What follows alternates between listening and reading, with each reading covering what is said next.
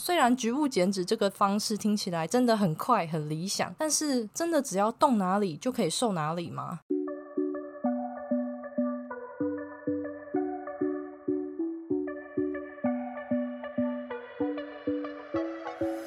？Hello，大家好，欢迎你回到贱女人的频道，我是这个频道的主持人卡罗。今天是第三十九集，今天要聊的主题是局部减脂。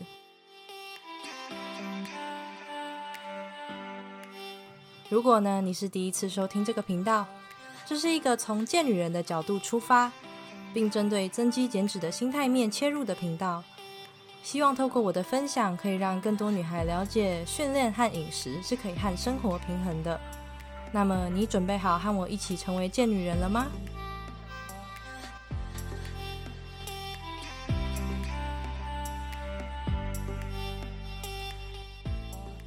时间来到了八月中，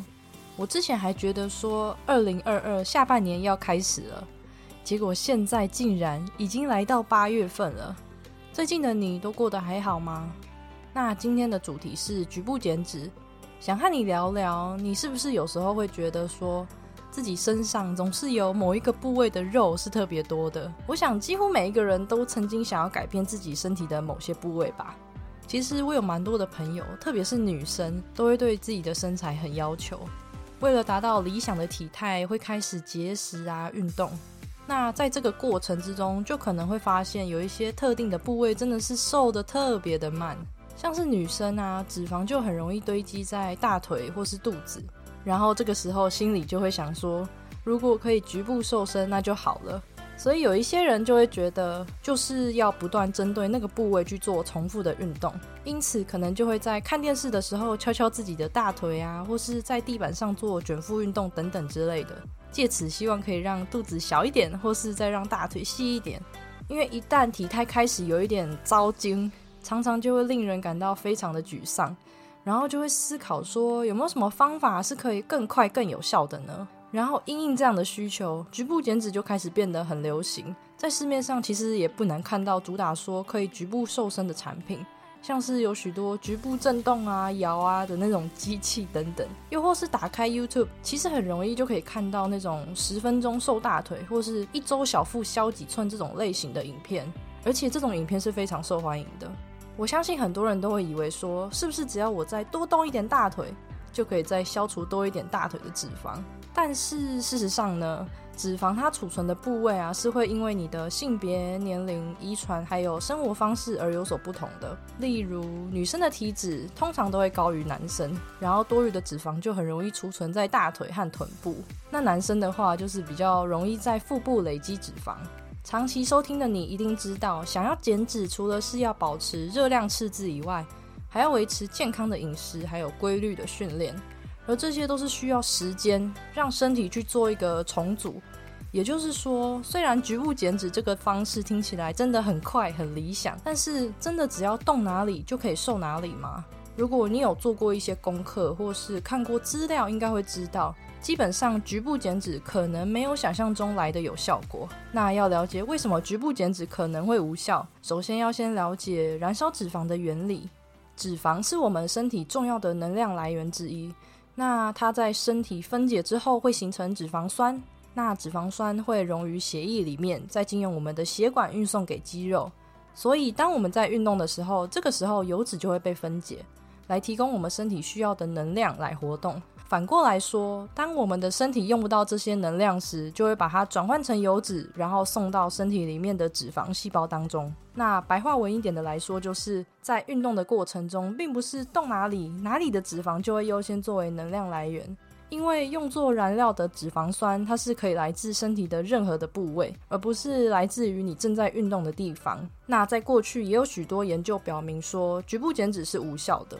例如说，在二零一一年有一项研究，他找来了二十四个人，分别是十四个男生，还有十个女生。那这二十四个人的共同点就是健康，而且平常的生活是比较偏静态的，也就是久坐型的。那研究把这二十四个人分为两组，其中一组呢给他们进行腹部训练，那另一组就是没有做任何腹部的训练。那在这个研究过程中，这两组人都是保持等热量的饮食。等热量的意思就是摄取的热量会大约等于消耗的热量。这样的饮食是可以让我们维持体重的。在六周以后，研究人员发现有进行腹部训练的那一组，他们腹部的肌耐力是有增加的，但是所有人的体重啊、体脂还有腹部脂肪都没有减少。也就是说，进行六周的腹部运动是不足以减少腹部脂肪的。那另外还有一个二零一五年的研究哦，他找来了四十位超重还有肥胖的女生，一样是分为两组，一组进行饮食控制，另一组是饮食控制外再加上腹部训练。十二周后的结果是，这两组的体重、体脂、腰围、腹部皮下脂肪都下降了，但是两组下降的程度没有什么显著的差异。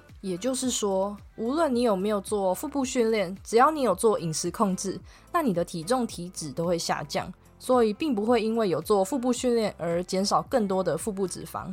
那这两份的研究结果都可以看得出来说，无论是像第一个等热量的饮食，或是第二个有进行饮食控制，特别对于腹部去做阻力训练，并没有办法减少更多的腹部脂肪。那这些研究它的样本数其实没有很多，而且不论是什么研究，都还是会存在着个体性的差异，所以还是能够再进一步的去做讨论。但是我觉得还是可以参考看看。其实我以前就是在我接触重训以前，我妈总是告诉我说，睡觉前可以在床上做仰卧起坐，然后踩脚踏车，这样就可以瘦肚子。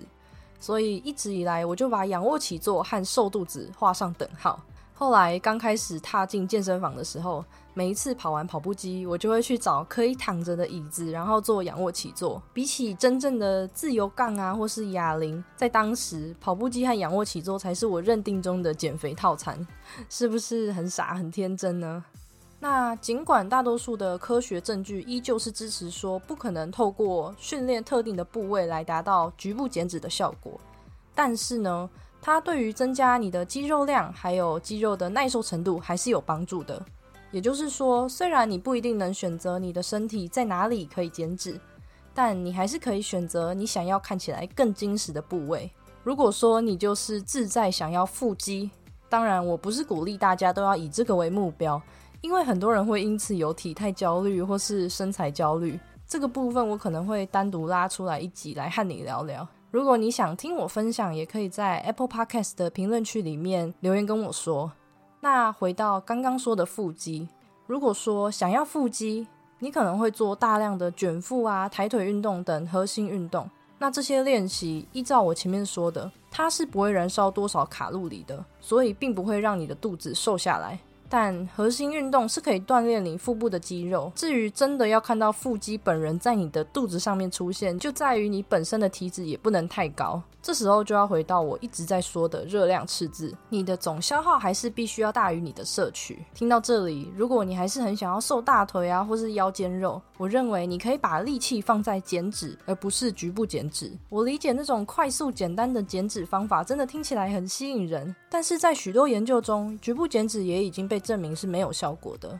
所以结论就是，你可以对特定区域进行阻力训练来增加肌肉量和肌力。但是，如果你的目的是想要局部减脂，基本上除了对特定的部位进行阻力训练完，还要保持热量赤字，这样子呢，就有可能是有可能可以达到你所希望的成效。最后，其实今天这一集我在写文字稿的时候，心中一直浮现一种感觉：我们现在所生活的时代，各种大大小小的事情都迫使我们只能赶。不论是社群也好，或是同事之间也好，有许多的资讯都不断的推陈出新，每一个人都想要获得最新的消息，因为如果不跟上，就只能等着被淘汰或是被取代。所以现在的社会，大家都喜欢快速有效的事情。那我们的身体为了要赶快跟上我们的速度，也是加倍的在工作。或许他有抗议过，但是那个声音如果我没有多注意观察的话，真的是太微小了，很容易被忽略。所以我们就会忘记，我们的身体是需要慢下来的。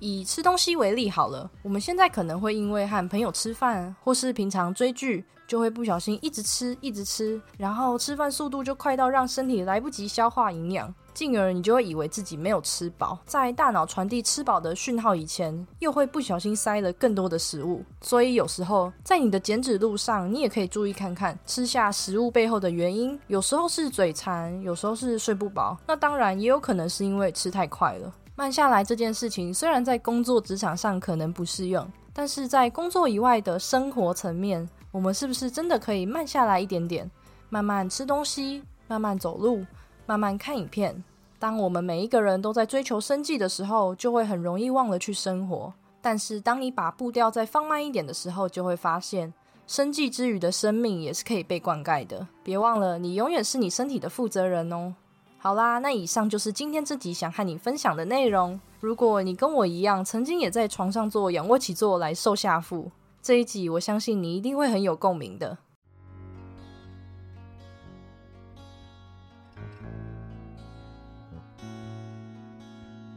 如果你喜欢这一集，你可以留言和我分享，留言的网址我会贴在底下资讯栏，或是你也可以在 IG 上面 tag 贱女人，并放上这一集的截图。账号是底线，Listen to Carol 底线，和我说说你的想法。如果说你认同今天这一集，或是对你来说有帮助的话，希望你能够花一点时间在 Apple Podcast 上面帮我打五颗星星，并且留言，并告诉我你正在收听的集数。这对我来说会是一个很大很大的鼓励，而这样子我就可以知道对你来说哪一集是比较有帮助的，进而可以针对这样的主题制作出更多相关的内容哦。最后的最后，你一定要记得。You can be strong and sexy。那我们就下次再见喽。